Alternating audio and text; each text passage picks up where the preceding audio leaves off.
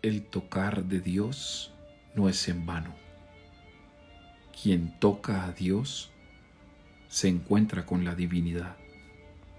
Quien toca a Dios se encuentra con el regalo de la gratuidad. Quien toca a Dios encuentra la fuerza para seguir avanzando. Hoy la sanación de Jesús se da a través del tocar. Cuando toca, sana.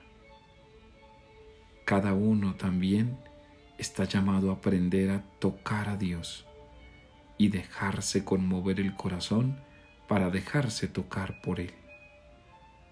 Es un llamado al contacto, porque en ese contacto hay una atracción del amor.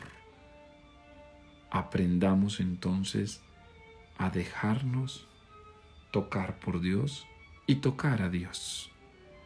Lo tocamos cuando lo encarnamos.